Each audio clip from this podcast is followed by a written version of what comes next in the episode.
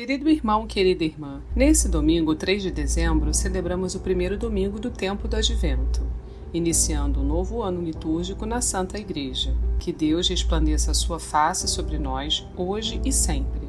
No Evangelho desse domingo, escrito por São Marcos, vemos Jesus exortar seus discípulos através de exemplos sobre sua segunda vinda gloriosa, nos chamando: Vigiai, pois não sabemos nem o dia nem a hora de seu retorno, para que fiquemos atentos e permaneçamos firmes na Sua palavra. Se você continuamente busca vigiar em Deus, escute a seguir a homilia dominical realizada pelo Padre Antônio José. Se quiser, compartilhe com alguém querido. Você pode estar ajudando uma alma desesperada a encontrar a esperança. Deus abençoe muito você e sua família e um abraço dos seus irmãos da paróquia Nossa Senhora de Fátima, Rainha de Todos os Santos. Senhor esteja convosco. Proclamação do Evangelho de Jesus Cristo, segundo Marcos. Naquele tempo, disse Jesus aos seus discípulos: Cuidado, ficai atentos, porque não sabeis quando chegará o momento. É como um homem que, ao partir para o estrangeiro, deixou sua casa sob a responsabilidade de seus empregados, distribuindo a cada um sua tarefa, e mandou o porteiro ficar vigiando.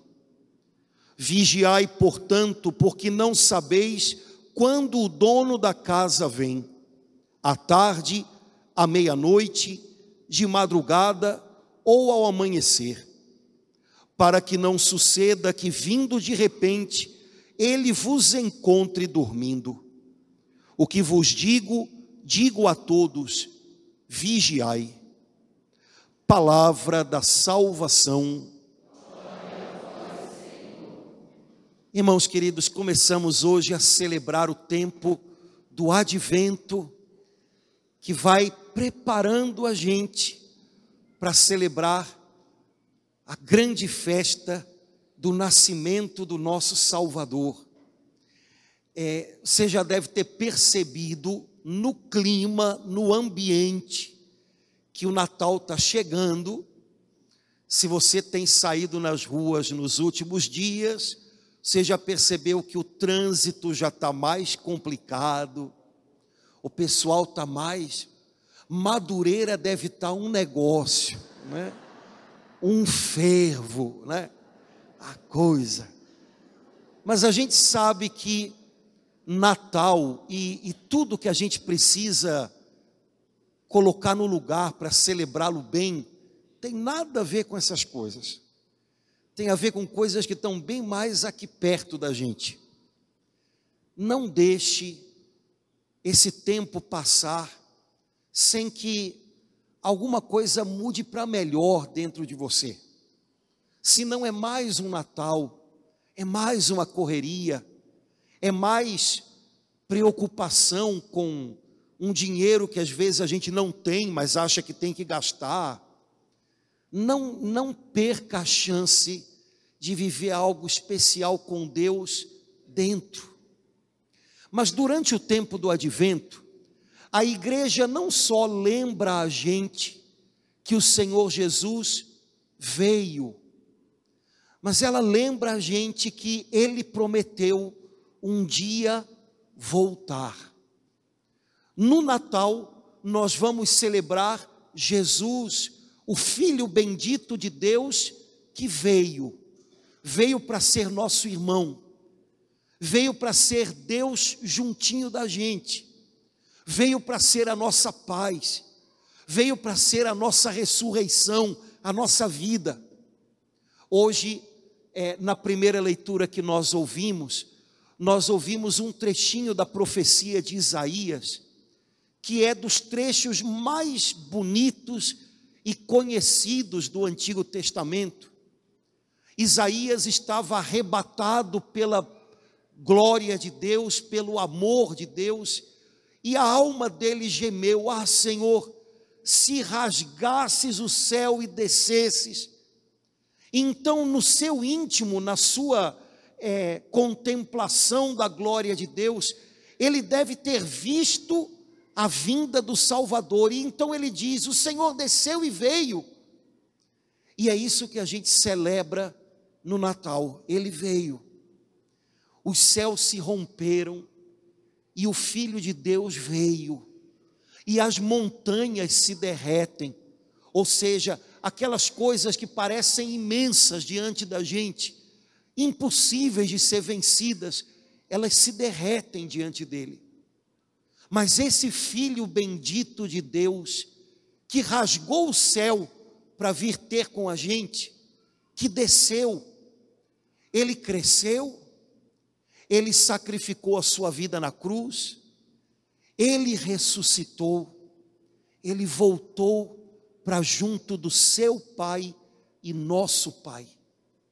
Ele deixou o seu Espírito Santo vivendo na gente, para que a gente não se sinta órfão, para que a gente perceba o quanto Ele está perto, mais perto do que qualquer outra pessoa pode chegar. Ele está muito perto. O seu Espírito Santo vive na gente. Ele prometeu: Eu não vou esquecer de vocês nenhum dia, até o fim dos tempos. E hoje o apóstolo Paulo disse para a gente: Deus é fiel. E eu tenho certeza que se você olhar um pouquinho para trás, você vai lembrar que mesmo nesse ano de 2023, que pode ter sido difícil, que pode ter trazido notícias complicadas, mesmo no meio de tudo isso, ele continuou sendo fiel. Você conseguiu ir adiante porque ele estava lá com você. Ele prometeu voltar. Um dia ele virá para levar com ele todos os que são seus, para que nós estejamos onde ele está. Ele prometeu. E um cristão vive dessa espera. A gente ouve muitas bobagens de pessoas que não conhecem o Senhor, não conhecem as promessas do Senhor.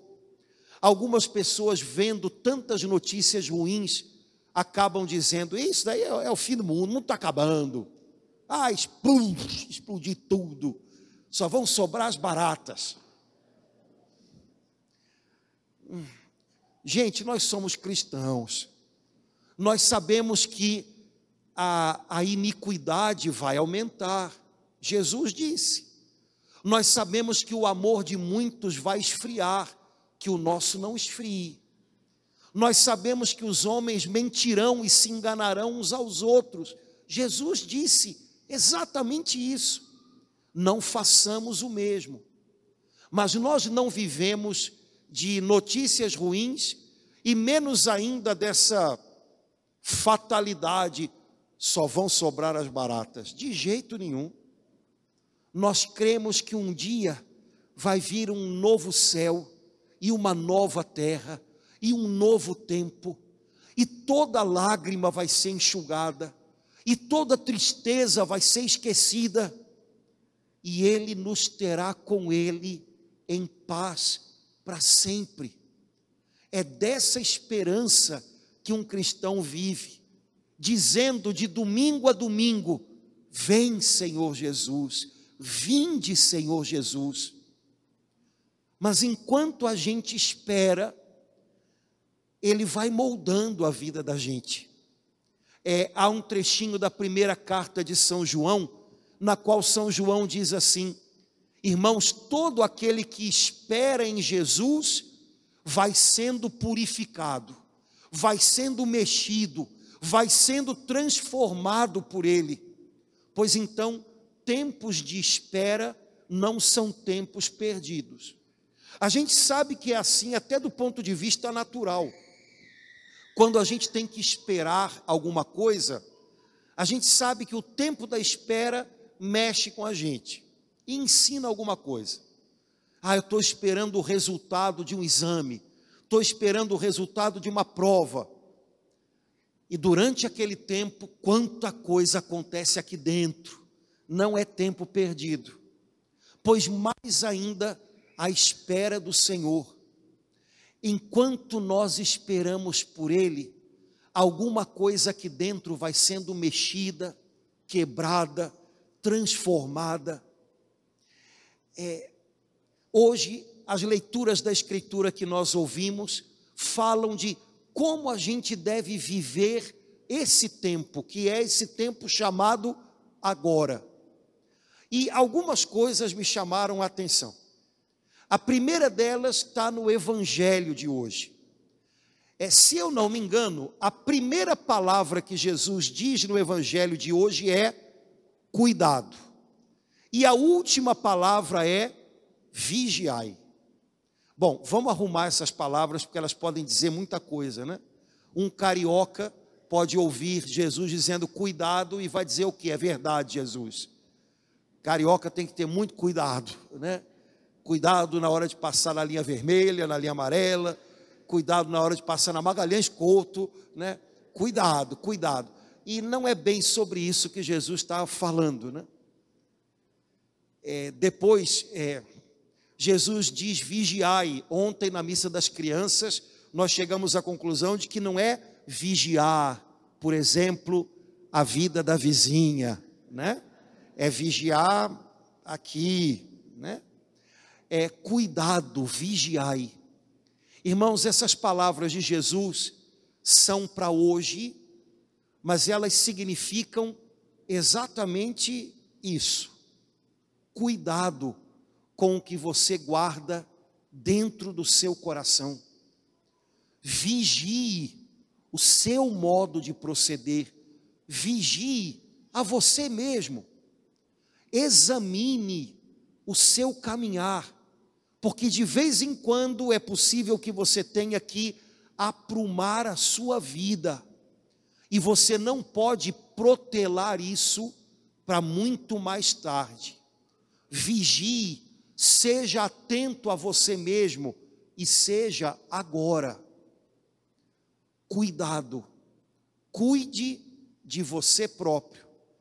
É, são Paulo diz numa das cartas que ele escreve a Timóteo, que era um jovenzinho discípulo dele, que Paulo tinha colocado à frente de uma comunidade, de uma igreja, para tomar conta da galera.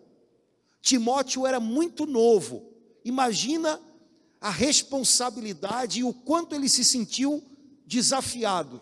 E então São Paulo escreve a ele: Timóteo, cuide de você próprio e do rebanho que é confiado a você. Irmãos, cuidado é o que Jesus diz, e isso significa tenha cuidado, tenha atenção com você mesmo. O mundo é o que é. O mundo pensa do jeito que pensa. O mundo age do jeito que age. Cuidado para não se deixar envolver por tudo isso. Cuide do seu próprio coração, para que você possa cuidar de outros. Cuide em primeiro lugar de você mesmo. Hoje em dia se fala muito de autocuidado. É uma expressão interessante, né? Autocuidado. Ou seja, por exemplo, perceba se o seu organismo está dando sinais de que alguma coisa não está bem. Olha, já não é a primeira vez que você está sentindo essa dor. Olha, isso tem se repetido. Perceba e cuide e se antecipe ao mal. Ou então, hoje em dia, se fala que a gente tem que cuidar de quem cuida. Não sei se você já ouviu isso, né? É, médicos, enfermeiros, professores, padres, cuidam de outras pessoas. Então agora se diz, a gente tem que cuidar dessas pessoas que cuidam de outras, porque senão elas vão pipocar.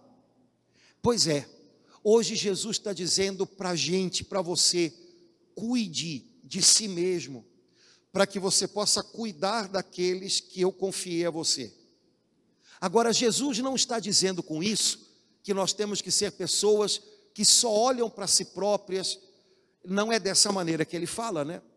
O que Jesus nos ordena não tem nada a ver com egoísmo, mas é cuide do seu procedimento, cuide da sua alma. Você tem uma alma para salvar, cuide dela. Cuide do que você deixa entrar na sua alma e alimentar a sua mente. Não permita que tudo seja absorvido aqui. De vez em quando é preciso entregar algumas coisas ao Senhor para que elas não, não se acumulem dentro. Cuide de você mesmo, para que você possa cuidar dos outros que o Senhor confiou a você. Irmãos, eu não sei nem se eu vou me explicar direito, mas seja o que Deus quiser, vamos lá. Porque depois o pessoal faz bobagem e diz em casa, o padre é que mandou, né? Vamos lá. É, uma boa maneira que a gente tem de não cuidar da gente é cuidar mal dos outros. A gente pode colocar tanto na cabeça da gente que as pessoas com quem a gente convive são cheias de problema, são um problema, que a gente começa a achar que tem que resolvê-las, tem que dar conta delas, tem que fazer por elas. Só que às vezes, observando um pouquinho o jeito como algumas pessoas falam disso, a impressão que eu tenho é que para algumas pessoas é um bom pretexto para não terem que trabalhar a si próprias, ter a impressão e dar a impressão de que o tempo inteiro estão ocupadas fazendo alguma coisa pelos outros, resolvendo o problema dos outros, ou melhor, resolvendo os outros. É, atenção com isso.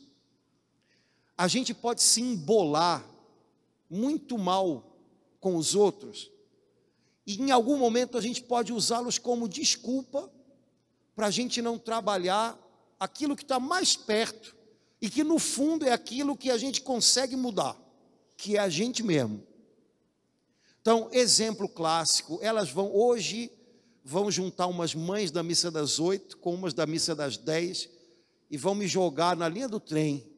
Então, exemplo clássico, de vez em quando eu escuto umas mães falando e aí você percebe que ali tem uma pessoa perdidinha, perdidinha, quer ajudar, coração de mãe, é aquela coisa linda, doce, boa. Você fica até com pena de ter que dar uma bronca, mas perdidinha das ideias, ansiosa, já ficando com raiva, porque está se sentindo sobrecarregada. E aí ela vem e fala do filho, e fala do outro filho, e fala do marido, e fala, porque eles, porque eles, porque eles, porque eles. E aí, num primeiro momento, a gente embarca na onda, né? Ai, meu Deus, é mesmo. A gente chega a ficar até. Mas depois de um tempo a gente fala: peraí, peraí, vamos, vamos fazer uma prova dos nove. E aí você começa a perguntar para uma mãe que você está ouvindo coisas sobre ela própria, o comportamento dela. E das duas, uma, ou ela nem consegue mais perceber como é que ela está agindo, ela está sendo tão arrastada na enxurrada, que ela nem percebe o que, que ela está falando, como é que ela está falando. Ou então, ela começa a se defender, como se a gente estivesse atacando. Quando a gente pergunta para ela, mamãe, e você já pensou que talvez isso tenha a ver, assim, com um pouquinho da sua ansiedade? Não, pai, o senhor não sabe, o senhor não sabe. Tá bom, eu não sei mesmo não, mas pensa que pode. É, é uma boa maneira da gente não ter que lidar com a gente, porque tem tanta coisa aqui que não está legal, tanta coisa aqui que não está arrumada. É uma boa maneira a gente não ter que olhar para a gente, a gente se embolar com os outros. E aí a gente acaba se sentindo sobrecarregado, a gente tem a impressão de que não está conseguindo ajudar a gente às vezes quer é, trazer para a gente coisas que as pessoas, a gente não pode tirar dos ombros delas e, nossa mãe, a cabeça vai a mil. Cuide de você, para que você possa cuidar bem dos outros. Não transforme é, a sua missão de cuidar de alguém num pretexto para que você não examine a você próprio de vez em quando. E de repente você vai perceber, é, peguei pesado. É, eu estou demais. É, eu acho que essa história não tem nada a ver com a minha situação, com o meu filho ou a minha filha. Eu acho que eu estou é, jogando umas coisas aqui do meu passado, da minha infância. Ou então, é, o jeito como eu agi hoje, não, eu joguei em cima da pessoa que eu queria corrigir a minha raiva do que eu passei no trabalho ou do que eu passei em tal lugar. Não teve nada a ver aquilo, tem que pedir desculpas. Olha para dentro, cuida de você, para que você possa cuidar do outro. E de repente você vai perceber que em alguns momentos você tem que dizer: é, vou dar uma esperadinha, vou dar uma paradinha, já falei o bastante. Se eu continuar agora, eu vou, eu vou exagerar na dose. Deixa eu ficar na minha, vamos ver se caiu alguma coisa nesse coração.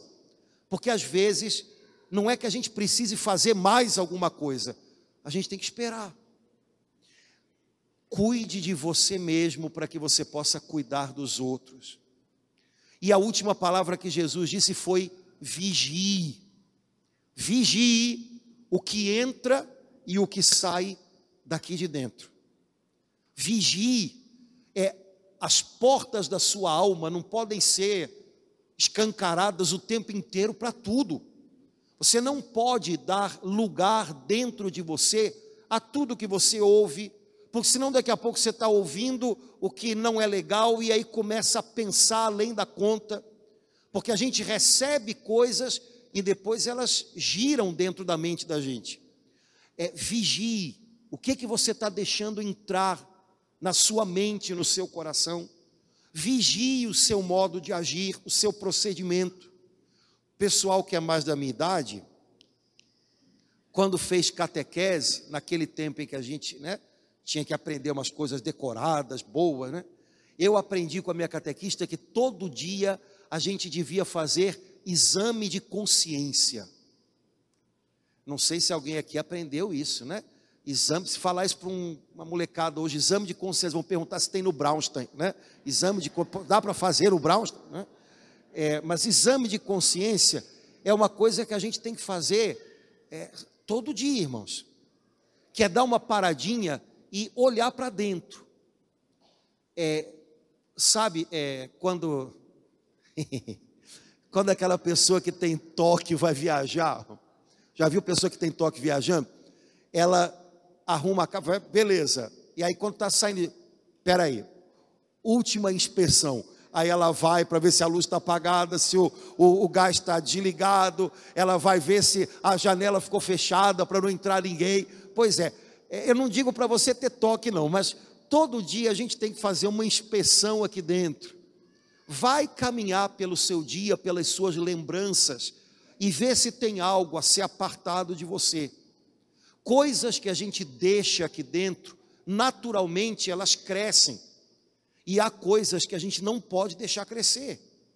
Vigie, vigie-se. Não é para vigiar a vizinha, né? Vigie-se. É, sem isso, irmãos, nós estamos em perigo. Um cristão que não se vigia, um cristão que não tem cuidado consigo próprio, um cristão que não examina a sua consciência com constância, um cristão que não se apruma com Deus de vez em quando, logo, logo ele se perde na ansiedade, tentando acertar, ele se engana com as coisas que o mundo oferece, porque às vezes o que o mundo oferece parece solução, e parece que é solução para já, só que se afasta a gente de Deus, não é solução. Vigilância. Jesus compara a sua ida para o Pai e a sua volta com a viagem de um homem que entrega sua casa para ser administrada pelos seus empregados. E Jesus diz: quando um homem viaja e deixa a casa na mão dos seus empregados, ele entrega a cada um a sua tarefa. Eu acho essa palavra tarefa bonita. Tarefa significa, Fulano, é, sua tarefa é fazer isso e isso, combinado? Beleza, ok. Irmãos, o Senhor Jesus foi para o Pai e vai voltar. Mas enquanto isso, ele deixou nas mãos da gente, de cada um de nós, uma tarefa. Você tem alguma coisa a fazer, Deus está esperando por ela, hoje, hoje. O problema é que a gente às vezes fantasia o que pode ser a nossa tarefa e a gente acaba, ah, meu, olha como a gente é bom para fazer isso. Ah, eu acho que a tarefa que Deus me deu é ser presidente do Brasil, e aí eu vou matar a fome do Brasil. E não, tá, meu, mas olha só, vamos, traz um pouquinho mais para cá. Hoje, qual é a tarefa que Deus está confiando a você? Eu não estou dizendo que Ele não quer que você seja presidente, mas é possível que para chegar lá, você tenha que hoje é, fazer algumas coisas. E se você tiver com a sua mente toda voltada para o que vai vir daqui a alguns anos e não estiver percebendo o que Deus pede de você hoje, possivelmente você não vai fazer caminho nenhum para chegar lá. Às vezes a gente imagina coisas lá e a gente está aqui. E a gente esquece que para sair daqui e chegar lá, tem que ter um caminho. Senão é só sonho. Sonho. Né? E aí, meu amigo, ontem me mandaram um negocinho na internet. Corra atrás dos seus sonhos, continue dormindo. Né? É, mas é, tem gente que faz isso, né? Ah, eu tenho, um, olha só, cada sonho incrível. Sim, mas hoje, qual é a tarefa? Se você não percebe isso, entre o hoje e o sonho não tem caminho nenhum. Então, qual é a tarefa que Deus confiou a você hoje? Se pergunte isso. De repente acabou a missa, você vai voltar para casa com um franguinho da padaria para encher a família de colesterol, né? Vai voltar para casa. Bom, é talvez hoje a minha tarefa seja ter uma tarde legal com a minha família. Será que não é isso? É, de repente a minha tarefa hoje é curtir o meu momento com eles. Vou evitar ficar pegando no celular quando estiver junto dos meus filhos. Vou gastar um pouquinho de tempo com eles, vou brincar com eles. É uma grande tarefa, viu? Porque às vezes custa, né? A vontade da gente era entrar no ar-condicionado, pegar o cobertor e dizer né, me esqueçam. E pode ser uma tarefa difícil você passar uma tarde brincando com os filhos e curtir isso, e não ficar o tempo inteiro com o celular no meio. Mas quem sabe hoje não é essa tarefa? É, o Senhor conta com a gente em alguma coisa agora, irmãos. É, sonhos são coisa muito legal, mas o problema é que sonhos podem virar uma prisão se você não entende que é, os sonhos estão lá, mas o caminho para chegar neles começa aqui. Então eu tenho que viver algo, eu tenho que fazer algo, eu tenho uma tarefa agora, e é com essa que eu tenho que lidar. Amanhã vem outra. Você tem uma tarefa que Deus confiou a você hoje. Tenta descobrir qual é. Vai valer a pena. Última coisa que me chamou a atenção foi o finalzinho da primeira leitura de hoje. Tempo de espera, porque o tempo que a gente está vivendo agora é nosso tempo de espera. Jesus voltará. É tempo de cuidado consigo e com os outros. É tempo de vigilância para que a gente não abrigue na gente coisas que, se crescerem aqui dentro, vão se tornar vinagre e depois a gente vai jogar sobre os outros tempos de espera tem uma tarefa a ser vivida. Hoje você tem uma tarefa, mesmo sendo domingo. Fique antenado com Deus, Ele vai mostrar para você. Mas tempos de espera também são tempos de confiança. Deus está fazendo algo na gente. A coisa mais importante que está acontecendo na sua vida hoje não é nenhuma das coisas que você está fazendo a coisa mais importante que está acontecendo na sua vida hoje é o que Deus está fazendo de você.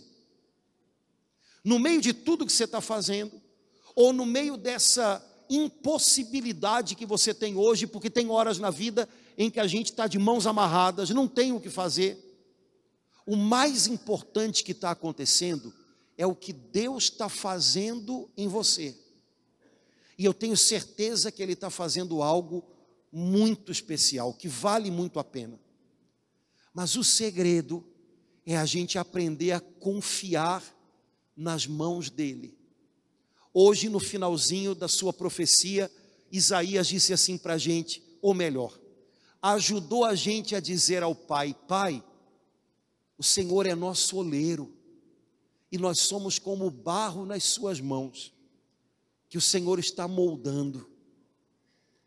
Irmãos, talvez uma das imagens mais bonitas que a gente tem na Bíblia sobre a nossa história com Deus é essa. Eu não sei se você já viu um oleiro, um artista trabalhando num torno, enquanto ele faz um jarro, por exemplo. É, há uns anos a gente trouxe aqui na igreja um irmão, eu acho que ele era de Itaboraí, que vinha na Crisma, se não me engano, e ele trabalha com barro, e ele vinha na Crisma para mostrar para os jovens como é que ele fazia, era um barato. Aí depois ele dava um pouco de barro para alguns jovens tentarem fazer alguma coisa, um horror. Né? Mas, mas ele fazia bem, ele era craque naquilo. E talvez uma das imagens mais bonitas do que está acontecendo na vida da gente hoje é essa. Eu e você somos um pouco de barro não é nada tão caro, né? não é nada tão valioso, mas que nas mãos de um artista pode se tornar uma obra-prima. A tarefa do barro nas mãos do oleiro, enquanto ele está no torno, moldando um jarro, a tarefa do barro não é dizer, ei, ô, ô, ô, ô moço, não aperta aqui não, aperta aqui, ó. Aqui não, aqui não. É quanto mais o barro gira nas mãos do oleiro, quanto mais ele está livre, melhor. O oleiro sabe o que está fazendo, ele, ele imaginou algo. A pior coisa que pode acontecer com o barro, capaz de impedir que ele se torne uma obra de arte, é que ele endureça. Porque quando o barro endurece, ele não se deixa mais moldar. Cuidado. Tem muita coisa nessa vida que pode endurecer a gente. E aí, de repente, a gente não se deixa mais moldar. A gente se tranca dentro da gente. A gente não se lança mais nas mãos do oleiro. A gente briga com ele, briga com a vida, briga com tudo e a gente é quebrado, é machucado, mas não se deixa moldar. Por isso o barro precisa de vez em quando ser molhado pelo oleiro, para continuar moldável. Por isso que eu e você precisamos da água viva do Espírito Santo, para não endurecer, para que o Pai continue moldando a gente. E se você lembra como é que um oleiro faz, ele molda o barro com uma mão do lado de dentro e outra do lado de fora, não é assim? Ele vai fazendo assim. Deus usa as circunstâncias, é a mão do lado de fora. Ele conduz as circunstâncias. E Deus molda a gente do lado de dentro, quebrando, ensinando, refazendo. Irmãos, a melhor coisa que pode acontecer na nossa vida é a gente estar nas mãos dEle. E a coisa mais importante que a gente precisa aprender é confiar nessas mãos. Todo mundo sabe que de vez em quando o oleiro pode amassar o barro todo de novo e começar mais uma vez se ele perceber que alguma coisa vai sair errada, ele amassa tudo de novo e começa a fazer mais uma vez. Tem horas na vida da gente que a impressão que a gente tem é que Deus está fazendo isso. Senhor, eu pensei que estava ficando pronto. Não, não. É preciso fazer de novo. Não era do jeito que eu tinha sonhado. Não era do jeito que eu imaginava você tinha algo ali escondido que ia acabar quebrando você. Então ele desmancha tudo, ele desfaz e ele refaz. também nas horas em que Deus desfaz a gente, a gente precisa aprender a confiar nele, para que ele possa refazer. Senhor, tu és nosso Pai e nosso oleiro, e nós somos barro nas tuas mãos. Quem sabe hoje, se você olhar para tudo que está acontecendo na sua vida nesses dias e imaginar que é isso, você vai começar a ver coisa diferente. Você pode estar no momento em que as mãos do oleiro estão moldando você, circunstâncias que você não imaginava, ele está ensinando aí dentro. Você pode estar no momento em que ele desmanchou tudo, parecia que estava ficando pronto e ele desmanchou tudo. Em todo tempo, ele sabe o que está fazendo da nossa vida.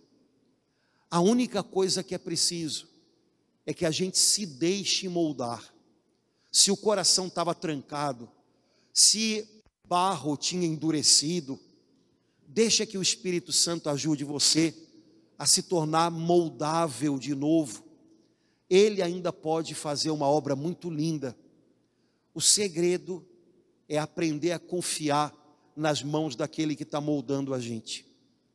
Que nesses dias, que nesse tempo de advento, que na vida que o Senhor nos deu, a gente aprenda a cuidar-se e cuidar. Que a gente aprenda a vigiar esse santuário que Ele pôs aqui dentro, para que a gente não traga lixo para um lugar tão santo.